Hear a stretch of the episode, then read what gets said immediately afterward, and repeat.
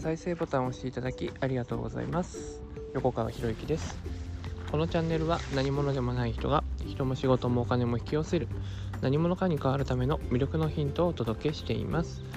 今回のヒントは自己満足から始める。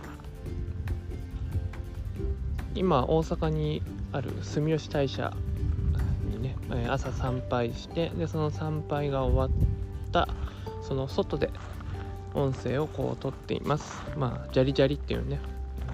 音が入るかなと思うんですけれども。でまあ自己満足から始めるっていうのはねまあ今何話そうかなという時に出てきたのでまあおそらくはもう神様という存在のねから降りてきたんじゃないかなと思ってお話をさせていただきます。で神社に行った時って何をするのかっていう話ですよねまあ、神社に行った時はまずは志を、ね、掃除をして、ね、こういう志のために生きていますという自己紹介をしてでどうか、ね、その志を果たすためにお力を、ね、お助けくださいみたいなそういうことをやるんですよまずはね。だからで参拝するって言っても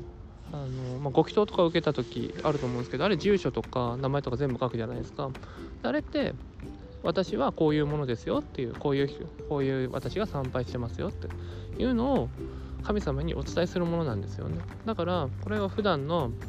ご祈祷の時だけじゃなくて自分が何か、ね、神社参拝するっていう時には、まあ、そういうことをやるといいかなと。でその後に何をやるかっていうと祈るんですよね。祈りですよね。で何を祈るのかっていうと自分と関わっている人の幸せだったりっていうのを祈るんですよ。でそれって別にその誰に対して祈るっていうのもまあもうねそれは個人的な名前とかもいろいろあるんだろうけどじゃあ本当にその人の幸せを祈ることによって何か相手にとっていいことがあるのかどうかそれはねわからないですよね。わからない。わからないけれどもでもそうやって人のために祈ることができる自分っていうのをまず作るんですよね。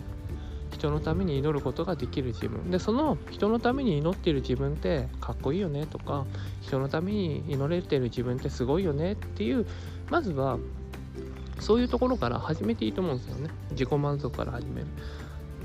でそのうちに何が起こるかっていうと人のためにって言ってるってことは私とその人は分離してるってことになるわけですよね。私とその人は今は分離しているよって。でも究極的に言うと、ね、世界は全てつながっているとか無意識は全て一つでつながっているとかまあそんなねいろんな勉強してるしこれ結局あの体を使ってやると体感覚使うと私はあなたあなたは私っていうねこともできるんですよねだから相手とつながりができると、ね、自分が動いたかのように自分が動くと相手も一緒に動いてくれるみたいなことが起こるんですよ。ということは私が祈るということ。自分が祈るということ。それが相手とつながっていたとしたら自分のためにね人のために祈るってことは結局自分の祈りになる。もっと言うんだったら、ね、自分のために祈っていることが相手の祈りにもなっていくっていうね。全てがつながっていくっていうところを感じられる。というのが僕はね神社の一番いいところじゃないかなと思うんですよね。どうしても日常生活で、ね、過ごしていると自分だけ自分だけ自分のことがあっていってどんどんどんどん自分にね他の周りと切り離して自分を考えてしまう。でもそうじゃないんですよね。僕たちっていうのは一人では生きていけない存在だから誰かの助けを借りないといけない。でその誰かの助けを借りるためにはやっぱりその人に積極的に頼らないといけない。積極的に頼るってことは自分が弱いっていうことを認めないといけない。でこの弱さを認められない人っていうのが僕は本当の弱い人だと思うんですよね。で逆に弱さを認められる人っていうのは強い人ですよ。だって自分が足りないものを人から借りることができるんですね。他力を借りることができる人じゃないですか。そうすると自分だけではなくて人の力を借りて何か大きなことを成し遂げる。一人では、えー、解決できないような問題も人の力を借りることによって解決することができるような人間になるっていうね。でそれを感じられる場所っていうのは僕は神社じゃないかなと思ってるんですよね。でその神社で、えー、感じた感覚っていうものをそれを日常生活の中でずっとキープできるようにする。でもすぐ忘れますよ。人だから。人間すぐ忘れますから。だから定期的に参拝をしてね、すごい人とかだったら毎朝毎朝参拝するわけですよね。朝とかにね。その朝参拝して神様に祈りを捧げて、ね、こういうために今日は私自分は生きていきますって宣言をするわけですよね。その宣言をしてでそしてその通りに生きていく。その雰囲気をいただきながら生きていくっていうことを重ねていったらこれものすごい人になりそうじゃないですか。人のために祈るって人のために何かするっていうのはねあの自己満足で僕は本当にいいと思ってるんですよね。だって自分と相手はつながっているってことになっていくんだったらでそれは自己満足っていうのが他己満足につながっていくって話にならないとおかしいんですよ。で自分が自分のために頑張っていることがそれは結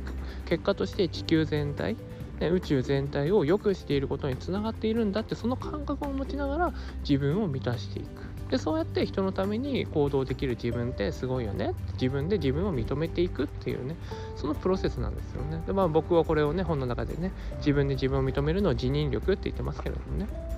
人からそんなの自己満足でしょって言われますよいっぱい。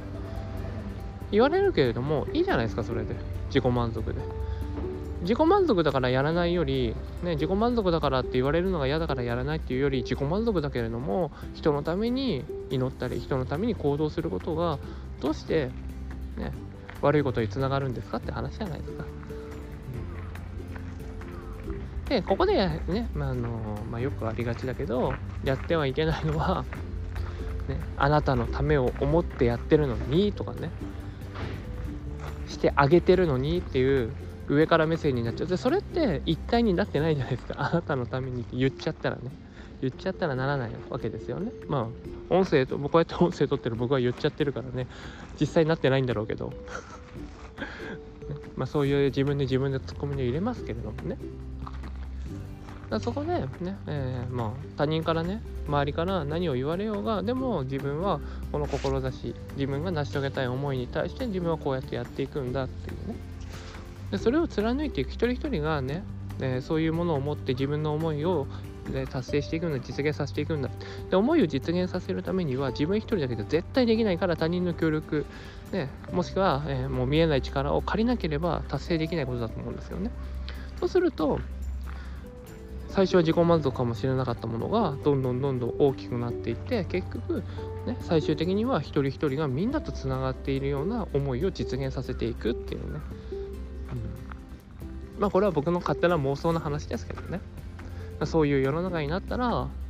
戦争だったり、ね、いじめだったりとかそういうのも全部なくなっていくんじゃないかな。と。とにかく自分の内側にこもる自分の内側にこもる。そして自分を認められないっていう。自分を認められればでそこは変わってきますからね。で自分を認められるようになると面白いことに周りにも自分を認められる自分を自分で自分を認められるような人が増えてきますから。間違いなく増えていきますから。でじゃあそれがいつ増えるんですかってそれはね答えは誰が持ってるのか分かんないですよね。例えばそれを例えば3ヶ月だって決めちゃったら3ヶ月で現れなかったらやっぱり自分はダメなんだって話になっちゃうんでそうじゃないですよね。そうじゃないですよね。自分がそういう、えー、そういう人が集まるような人格魅力を持った時にそういう人が集まってくるわけだからじゃあそういう魅力をつけるために何をしなければいけないのか何をしていこうかっていうのを日々積み重ねていくっていうね。でそれも全部自己満足ですよ、うん、僕がこうやって音声を取ってるのも自己満足ですよ、ね、でそしてでもそのね自己満足の音声を聞いてくださって、ね、お役に立ったねすごい褒め言葉いただけたりとかするんですよ。ということは自己満足が他己満足自己満足でやっていることが誰かの成長誰かのお役に立っているっていうこういうねプラスの循環をこの音声配信からというところから発信できるしこれは別に僕だけじゃなくてあなたもできるということですよ。ただし最初の目的がね最初の目的が自己満足から始めるんだからこういう音声配信できた自分は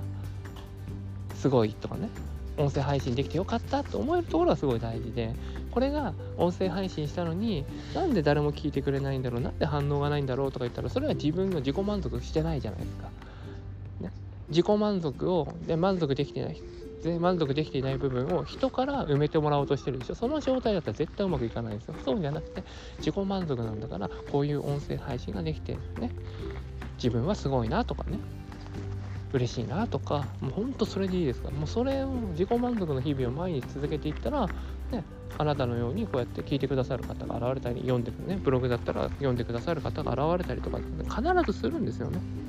必ずでそれじゃその日がいつ来るのかっていうのはさっきも言ったけれどもそれは神のみぞ知るところだからそれを信じられるかどうかなんですよね。でそれを信じてやり続けていった時にあ自分の思ったことって叶っていくんだなっていうそういう暗示を自分にかけることができるわけですよね。でこの我慢なんですよね。我慢なんですよね。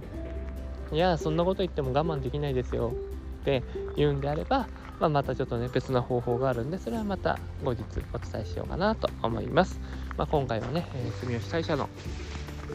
からお伝えをしました。このチャンネルでは一人一人が大切な人を幸せに導き世の中にす。るためあなたの人生経験で培った魅力を生かして何者かとして活躍してほしい。そんな思いで配信をしています。このチャンネルの音声を隠さず聞いていただくと魅力ある人たちの考え方や立ち居振る舞いが分かり人も仕事もお金も引き寄せる何者かに変わっていくことができます。ぜひチャンネルフォローやお友達へのシェアをしていただいて一緒に何者かになることを実現できたら嬉しいです。魅力のヒント今回は以上になります。最後までお聴きいただきありがとうございました。また次回お会いします。横川博之でした。